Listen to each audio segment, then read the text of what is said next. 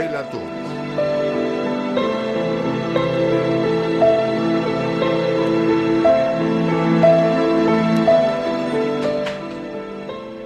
Che, Colorado querido, eh, escuchame una cosa, antes de presentarte formalmente. Yo no puedo creer que el negro murió, el negro Fontana Rosa, a los 62 años y ayer hu- hubiera cumplido 77. Para, para, ubicame, porque no lo puedo creer. ¿Cómo andás, Colo? Y bien, che, bien. Y mira, eh, y lo agarró al margen de su última enfermedad tan Sí. lastimosa, Sí, en su mejor momento creativo, y claro. en su mejor momento. Aunque como siempre lo comento yo, yo que me reía de los gardelianos, y siempre decían que Carlito cada día cantaba mejor, a mí me pasa lo mismo con los cuentos del negro. Sí, sí, ¿no? Cada vez que lo vuelvo a releer, cada vez me gustan más. Sí, no sé, a lo mejor nos lo devorábamos apenas salían los libros, Claro. lo devorábamos y en ese, en ese afán de leerlo rápidamente se nos escapaban detalles. Y ahora, volviéndolos a leer, encontrás tantas cosas, tantas cosas. Y qué, qué, qué vigente, como Julio Verne. ¿Vos te acordás de ese cuento cuando, cuando lo, la que hablaba de la tecnología incorporada en el referato? Cada vez que veo los quilombos que se arman con el bar me acuerdo de ese cuento. es verdad. que le tiran misiles a la torre. Fíjate que, que, acá te tengo, pero que quiero decirte el título para que la gente se ubique. La columna tecnológica Fútbol y Ciencia se llama. En el 103, sí, sí es buenísimo. Es buenísimo. Decime, decime Es si igual. no es Julio Verne, el negro de negro. Es igual, es igual. Es el cuento, le digo a la gente y a- estoy hablando con el Colorado Vázquez, el, el amigo eh, como tantos de Fontana Rosa que le conoció muchísimos detalles de la vida, lo acompañó siempre y fana de Central como todos, con el negro Fontana Rosa a la cabeza. Y la columna tecnológica Fútbol y Ciencia del negro que recién hacía referencia al Colorado Vázquez es hasta siempre, señor árbitro. Los 73 mil espectadores que concurrieron el 15 de enero de 1988 al Duisburg Stadium de Oberhausen no pudieron dejar de apreciar que entre los protagonistas del espectáculo había significativas ausencias. Y no se trataba de que RUR 214 no alistara entre sus filas a Caperucita Groffer, o bien que entre, entre los fervorosos barqueros del Porza no estuviese Fritz, el talabartero, y empieza a hablar del terceto arbitral, y empieza a hablar de las dificultades, es verdad, en una especie de pase de magia con el tiempo, de lo que significa hoy el VAR, que el, árbitro escucha una voz que le dice anda a revisar esa jugada, se la explica la jugada, pierde más o menos cuatro minutos y después la va a ver 15 veces. Ese es mi cuestionamiento al VAR. El VAR puede reparar injusticias, pero si vos escuchás que vos lo que tenés que generar es que los tipos que le avisan al árbitro le digan anda a verla que tenemos duda, pero no que se la cuenten y después él la vea 15 veces, porque le quita 8 minutos al espectáculo. Claro, claro, ¿no?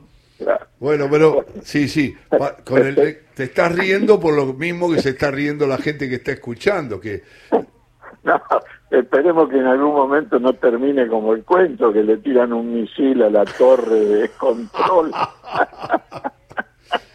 Qué locura, qué locura. Pero vos te tomaste una idea, Colorado Vázquez, hablando de nuestro negro Fontana Rosa, de tu negro Fontana Rosa.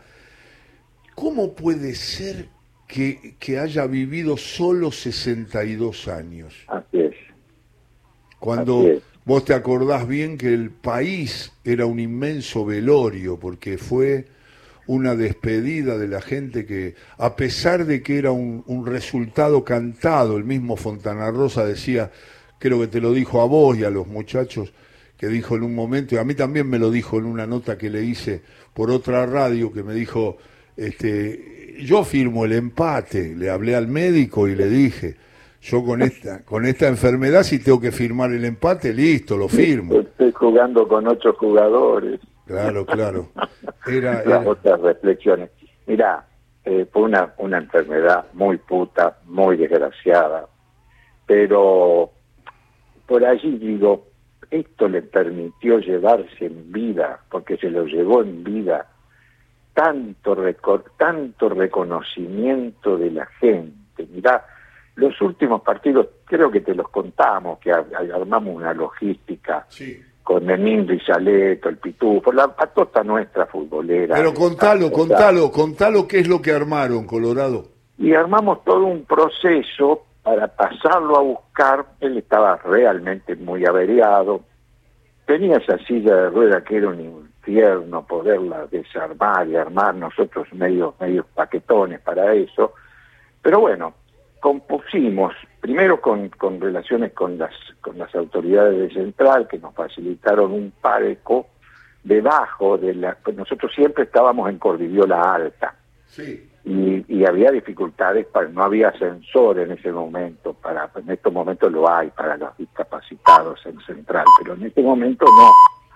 Entonces armamos todo, lo pasábamos a buscar, desarmábamos este, la, la silla, venía con Luisito, que fue su, su, mano derecha en sus últimos meses de vida, y este y bueno, parábamos en un lugar cercano, de allí armábamos la silla de ruedas, entrábamos a la cancha, íbamos al palco ese, nos costaba porque nosotros estábamos habituados a verlo un poquitito más arriba y más al medio, pero bueno, por lo menos pudimos disfrutar juntos disfrutar entre comillas, porque en esa época central, Dios mío, era un desastre, pero sufríamos juntos, digamos, y, él muy mal, estaba realmente muy mal.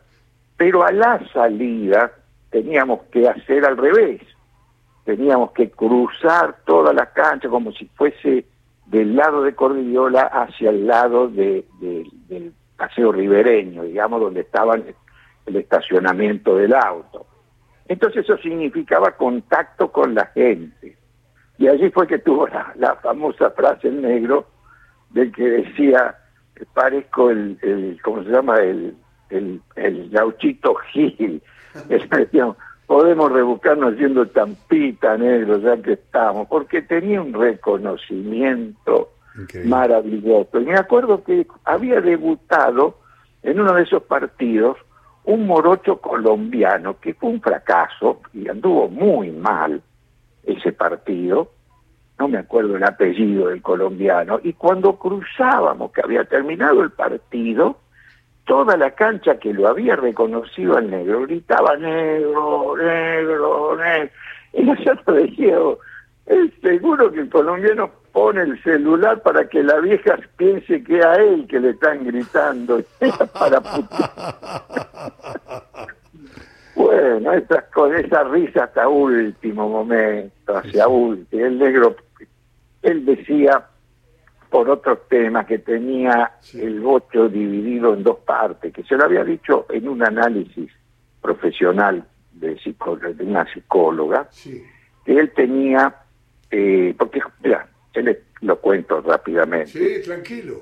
El, uno de esos mejores libros que yo he leído del negro por la calidad de sus cuentos, todos buenos, todos excelentes, él lo que debe haber sido el penúltimo, el antepenúltimo, yo no me acuerdo, me confundo con los títulos.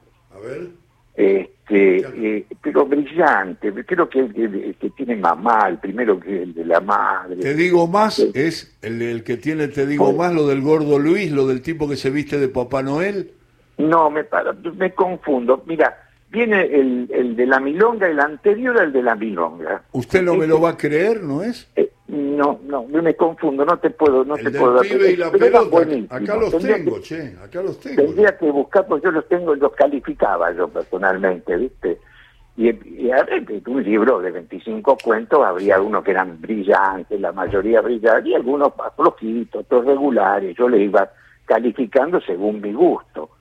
En este libro que te estoy contando, eran maravillosos todos, y él estaba en un quilombo personal con su primer separación y única, y yo en una sobremesa futbolera, lo que nunca, porque nosotros siempre tocábamos el tema fútbol después de ver fútbol y seguíamos con fútbol, se me ocurrió decirle en un elogio que tampoco era común entre nosotros, porque cómo lo va a elogiar si un amigo. Así es, así es. Entonces se me ocurrió hacerle este comentario.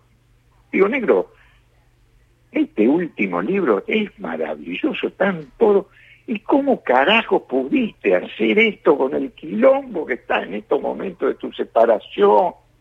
Y ahí me cuenta la anécdota que había hecho una terapia de pareja en alguna oportunidad como una psicóloga de Buenos Aires y que le había dicho que él tenía la mente dividido en dos escenarios y que un escenario no tocaba al otro.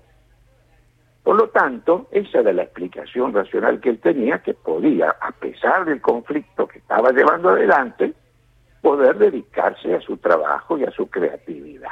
Claro, claro. Bueno, años después, años después, también quedó demostrado porque él, a pesar de su enfermedad, pudo seguir elaborando humor, creando chistes y demás, hasta el último día de su muerte. Es más, él nos convoca a la reunión, que al final fue la última, y mandándonos un mail, que lo debo tener por allí, que dice, muchachos, los espero para putear juntos.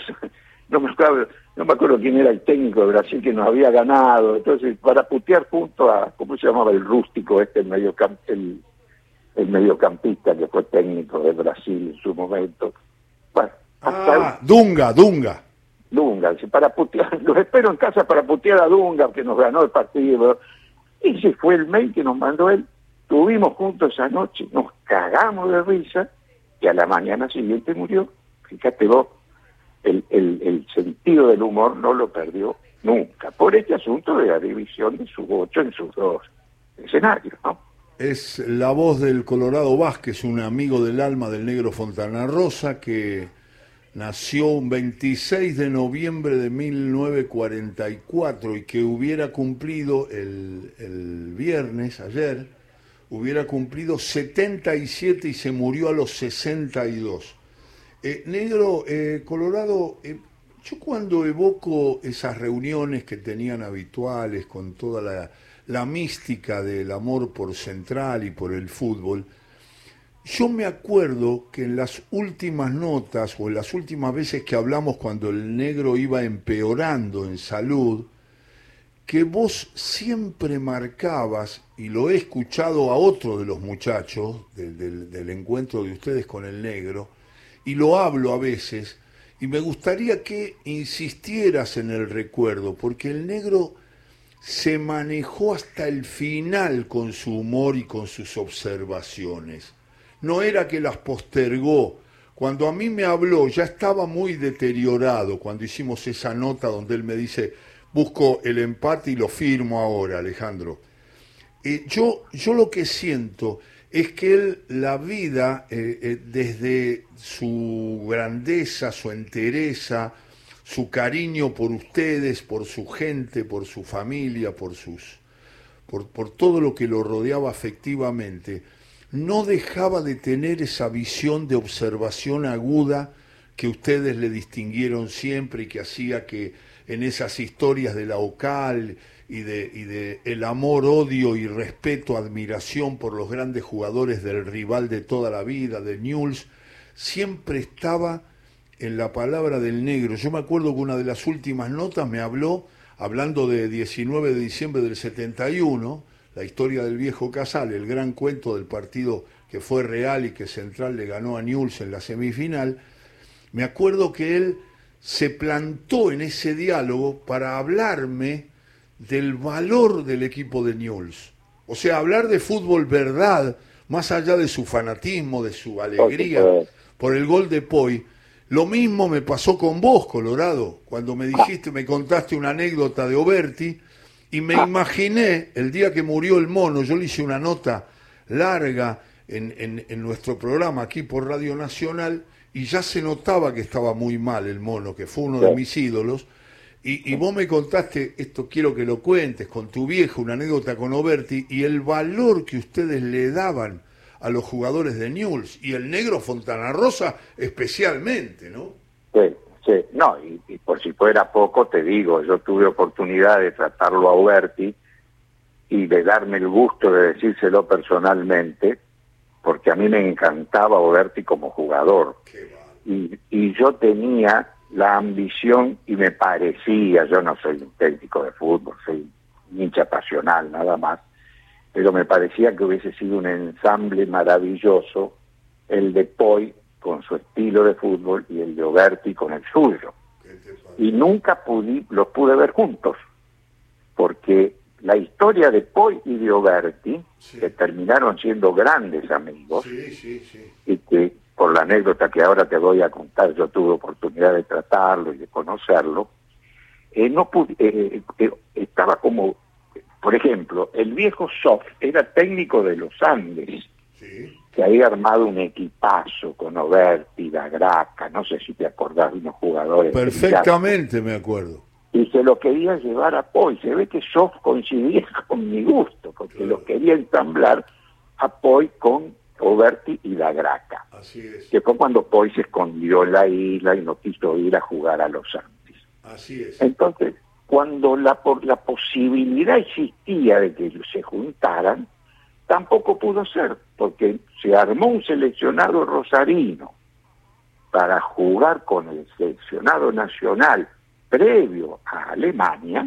Al Mundial del 74, exactamente. Y se hizo un partido en Rosario maravilloso. Nunca vi un baile tan atroz como, bueno, después se lo dio Holanda en algunos amistosos, jugando también con ese seleccionado. Recordemos que una de las figuras de ese equipo, el Colorado Vázquez, amigo de Fontana Rosa del Alma, lo va a expresar, pero la leyenda dice ah. que en ese partido eh, Tomás Felipe Karlovich le dio un baile a los de mediocampista con Aldo, con, con, con No, no, no, no, no, no. Aldo jugó para la selección claro, esa es la cosa que te quiero contar, porque se armó, el seleccionado rosarino se armó con jugadores de Central de Juve y el único de Central Córdoba es Karlovich. Claro. Jugador, no te olvides que Karlovich fue jugador de Central, formado en Central, canalla hasta sus más, este, sus más profundos huesos, este, pero estaba jugando en Central Córdoba en ese momento. Entonces el único jugador de Central Córdoba, más los jugadores de Central y los jugadores de un seleccionado espectacular. Década del 70, el fútbol rosarino era el yo representando a Argentina en las Copas Libertadores, teníamos y capital maravilloso de futbolistas. Y Oberti jugó para, para Rosario y Hoy jugó para, para Argentina. No se pudieron, no los pude ver juntos nunca. No los pude ver juntos nunca. Qué cosa.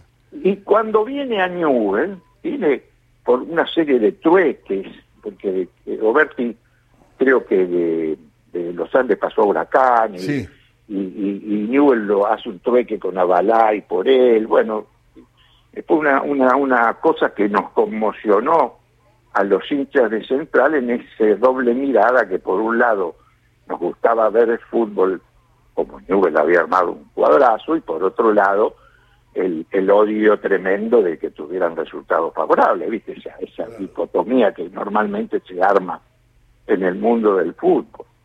Y cuando Berti viene a Newell, le empieza a dar satisfacciones con goles porque era, un, era maravilloso como jugaba, su estilo y demás. maestro.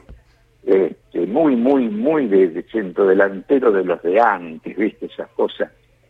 Bueno, la cuestión que Oberti no hizo nunca un papel digno jugando contra Central.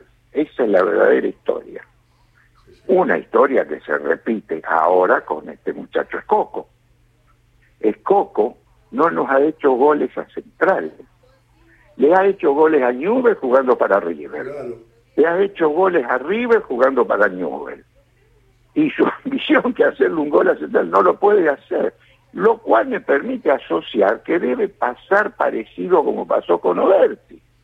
Lo que pasa es que con Oberti, cuando generan una amistad maravillosa con Poi, en oportunidad del cumpleaños de Poi número 50, que le hicimos una reunión o participamos en una fiesta, en un salón de fiestas que tenía Aldo, en determinado momento viene Martino a saludarlo, Gerardo Martín, que había sido alumno de Poi cuando Poi hizo el curso de, de director, o Poi como profesor del curso de director técnico, lo había tenido a Martino de alumno.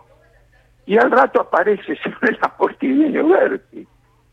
Y cuando lo veo entrar a Udarti, lo veo que viene rengueando de la pierna izquierda, como lo... Uy, mi mamá, mi mamá, porque mi vieja gran canalla, cada vez que se venía el clásico, con Oberti como número 9 del número, le llenaba la rodilla izquierda de alfileres y la enterraba en una maceta con tierra y contenta porque Oberti no hacía goles, mi vieja satisfecha con su actitud de bruja.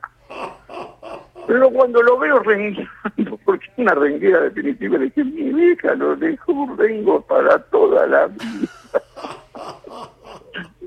bueno, lo cierto que pasé un rato agradable charlando, no le conté la anécdota de mi vieja, a si se agarró pobre Berti se la agarraba con ella, ¿no? Me, Pero me imagino, me imagino que te pusiste nostálgico y, tristón cuando te enteraste de la muerte del mono Berti, ¿no? era un tipo muy querido, muy querido. Fíjate vos que termina viviendo en Rosario. Claro, claro, sí. El mono termina viviendo acá en Rosario. Pero tengo una noticia para darte, A ver, Alejandro. Primicia, ¿eh? Primicia. decime Resulta que estamos con los preparativos para los, la palomita 50. Contale, contale a la gente que no sabe mucho cómo es. Ellos se evocan todos los 19 de diciembre, eh, eh, evocan la palomita con que Poi definió el partido en cancha de River contra Newell's en el año 71. El 19 de diciembre ganó Central dirigido por Ángel Labruna y después jugó la final con San Lorenzo y le ganó. Eh, todos los 19 en distintos lugares del mundo, en algún momento me tocó acompañarlos a estos locos, porque se enteraron de que yo me cumplía años, cumplo años, los 19 de diciembre. Entonces me invitaron en esa locura porque un comentarista que se acerque tanto a una divisa, eh, puede generar una reacción. Por suerte, el talento de Fontana Rosa, el cariño y la, sinceridad con que todo el grupo del negro, con el Colorado Vázquez y, todos, muchos amigos que tengo, no hicieron, no generaron en Newell's una, una reacción porque yo acompañara, pero me plantearon de viajar a Uruguay, donde iban a hacer la palomita Se tira de palomita y mete la pelota. Me acuerdo de la discusión que había con el policista da Silva y me quiero morir de la risa. Eh, pero eh, le digo, me dice, eh, Alejandro, adaptamos esto y vamos al 19 y te quiere mucho la gente en Uruguay, por, por, por supuesto por tu camino con Víctor Hugo y todo, y que vengas al centenario el 19. Le digo, pero Colorado, le digo, ¿y cómo le digo a mi vieja que voy a, evocar un gol a Uruguay y no voy a estar almorzando con ella. Entonces ideamos, mirá lo que es esa gente conmigo. Viajamos el 18. Y sí, yo leí el cuento en el rancho del buceo, ahí con, con, todos los muchachos de, Uruguay que los quieren a, esta gente extraordinariamente. Fui con la gente de News y al otro día cuando ellos van al centenario a hacer la palomita, yo me volví para encontrarme con mi vieja en Happening Costanera, perdón que lo diga, para almorzar con mi mamá el día de mi cumpleaños porque no le podía explicar. Creo que ni le dije de dónde venía, porque mi vieja le hubiera tenido que explicar la historia del fútbol para... ¿Cómo? Escúchame, y no te olvides de nuestro amigo el doctor Romano, lo ah, que armó en el Museo del Centenario, convocando al mundo del fútbol uruguayo, la maravillosa velada que disfrutamos. Fue, maravilloso. No, no, fue, impresionante. Y te está, está escuchando desde Uruguay, como siempre, como cada sábado, con su familia, el doctor Mario Romano. Fue. Ah, bueno, saludo a Mario. Saludo a Mario. Que te tengo que confesar algo. Decime, decime. A Mario Romano le hicimos probar los chinchulines de la pastillita ¿Los chinchulines? Estos chinchulines que te hicimos probar a vos en la parrillita de Jorgito. Extraordinario, extraordinario. que coincidirás conmigo que deben ser los mejores de Sudamérica, no cabe duda. Del mundo, del mundo, Colorado, no tengo ninguna duda. Un hombre increíble que, al que siempre recordamos. Pero dije esto y te interrumpí porque vos... pero tiene todo, tiene que ver con todo. Mira, primero estamos en los preparativos Vos te acercás a Poi desde hace tres meses, tiene un olor a aceite verde. Para mí que se está exagerando la preparación, porque se quiere tirar, obviamente. Hoy, hoy tiene hoy tiene 76 años. Claro. Eh, se lanza como, como, yo no sé, no sé si hay preparación, si después le quedan los dolores de hueso en algún momento, pero él está empecinado con ese asunto. Pero pero bueno, estamos con todos esos preparativos y aparece de repente, no sé si lo has tratado o has leído algo de Francisco Mouat, un escritor, periodista chileno. Ajá, no, no. Decime. Bueno, la historia con Francisco Mouat es muy linda, muy, muy, muy, muy de amistad, este, que vale la pena que yo te robe unos minutos y te lo cuente. No me robas nada, dale. Este, eh, eh, eh, él es un periodista y escritor, fue director de la revista de turismo del diario El Mercurio, tiene programas de radio, tiene muchos libros escritos sobre fútbol. él se entera de la existencia de la OCAL, de POI, a través de una documental de PCN, un canal de, Miami, que nos habían hecho una nota y que yo les había contado justo ese año se estaba fabricando el Aldomóvil, que fue una cosa maravillosa que hizo Chino Nosky, un fanático de Central acá con sus amigotes, y se había visto, había visto este documental y se interesó por la historia de la OCAL, la historia de Poi, la historia de la Palomita, y se entera que en determinado año estamos por ir a festejarlo a Santiago de Chile. Entonces, ese año se acerca a la gente de Chile Canalla, pide participar en la reunión, una reunión que también habían este, participado un grupo de la Cátedra de Antropología de la Universidad de Chile, la Universidad Católica de Chile, que yo lo miraba que estaban todos en una mesita, eran seis profesores, que le digo a Paul, me parece que están llevando, yo los veo que nos miran y anotan, no sé si están haciendo un trabajo de campo o un diagnóstico de rayadura, porque viste, vos no sabés si nuestro manicomio feliz, como nos llamamos los canallas, nuestro festejo, tiene o no la verdadera interpretación. Claro. Y la cuestión que está presente Francisco Mouat en este festejo. Se interesó, no, seguimos nosotros en contacto. Perdóname, estuvo en Montevideo también Francisco Mouat, que debo haber cometido el error de no habértelo presentado, pero Francisco Mouat...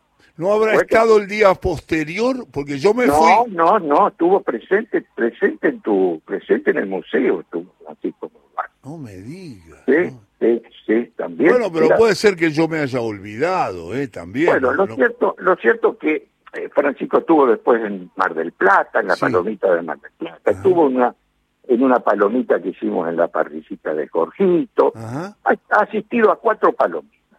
Como... Siempre decía, algún día voy a escribir, algún día voy a escribir. Bueno, lo cierto que este año me llamó desde Santiago de Chile y me dice, Colorado, tengo una buena noticia para darte, tengo el libro casi terminado y quiero que lo utilicemos como una adhesión al toque cultural a los festejos del 50 aniversario de la palomita. Bueno, macanudo, te imaginarás. Y me empezó a mandar para correcciones de apellidos, de circunstancias, ha hecho una maravilla. Pero lo que te quiero contar, que lo que ha hecho Pancho, nuestro amigo ya, es una novela ficcionada, por lo tanto se entremezclan las realidades de nuestras locuras de local con algunos toques de ficción, donde aparece incluso interviniendo el viejo Casale, invención de Fontana Rosa en el 19 de diciembre. ¿Es una novela la que está...? Es una novela es increíble. con toques que son... Porque, bueno, parecería como que Casale tenía un entuerto con una señorita más joven y bueno, en fin, hermosísimo, hermosísimo, entremezcla, entremezcla todo con su creatividad y por supuesto con detalles muy ciertos y concretos de todo esto, este mundo ocal que leyéndolo a Pancho te das cuenta que, que, da para tanta risa y tantos momentos felices compartidos. Es el Colorado Vázquez, el amigo del alma de Fontana Rosa. Se me termina el tiempo, Colo, pero quiero decir esto. ¿Dónde hacen el festejo de los 50 años? Estamos, estamos evaluando el lugar. Ah. Lo que sí tenemos, lo que sí tenemos definido es que no va a ser multitudinario. Porque le respetamos el gusto a Aldo. Aldo no, después de Después del 97, que fue 1.800 personas con la careta y demás, sí, sí, sí. después una explosión y todo, eso eh, veníamos creciendo en progresión geométrica. Y llegaba un momento que primero no, no somos capaces nosotros de manejar o de organizar una cosa así, y segundo Aldo nos pidió un poco de mesura, un poco de hacerlo un poco más privadamente. Es decir, le seguimos respetando a pesar de que hemos este, contestado una invitación formal que nos ha hecho la Comisión de Central, ofreciéndonos el gigante para hacerlo, pero le declinamos, le agradecimos y le dijimos que no, no, no, no estamos en condiciones de... Lo que queremos es respetarle el gusto al goleador, ¿no es cierto? Así, que no sabemos dónde se va a hacer, va a ser acotada, y, este, y con estos toques culturales que te voy diciendo y mucha repercusión mediática, sobre todo en Europa, Alejandro. estoy recibiendo este, pedidos y, y, entrevistas de distintos de distintas partes. Tenemos un italiano en la Gaceta de los Sport que está haciendo un ruido, se ha hecho fanático de Central y nos están promocionando y demás. Así que bueno, seguimos contando y gusta porque no es una cosa tiene mucho humor, tiene, y tiene una cosa profunda que se llama un cariño, porque detrás de un gol, detrás de una palomita, detrás de un poi, a nosotros nos interesa que sepan que hay un club que se llama Rosario Central y que tiene la camiseta rayas azul y amarilla verticales. Eso en el fondo es el gusto y el disfrute que vamos teniendo, Colorado lindo, eh, además les toca un domingo porque Cae domingo, sí, cae domingo. 19 de diciembre ahí. Bueno, te quiero abrazar y agradecer como siempre, sabes que formo parte, por más que me, me digan lo que me digan, el, el, gesto que tuvieron para acompañar en cada vez que leo Fontana Rosa, me aparecen ustedes en la mesa, este, charlando y tomando café como tantas veces lo hemos compartido. Así que te mando un abrazo, un beso a tu familia, espero que estés bien y nos juntamos en cualquier momento. Y siempre queda, siempre me queda eso que te dije una vez por teléfono, y te digo, pero Colorado, ¿cómo hago para decirle a mi vieja que voy a participar de una palomita que se hizo hace cuarenta y pico de años y no voy a estar comiendo con ella el día de mi cumpleaños? No lo puedo entender. Abrazos para todos, te quiero. Chao, chao, Aleja, chao, chao, Alejo. El Colorado Vázquez charlando del negro Fontana Rosa en la tarde del sábado, eh, 0800.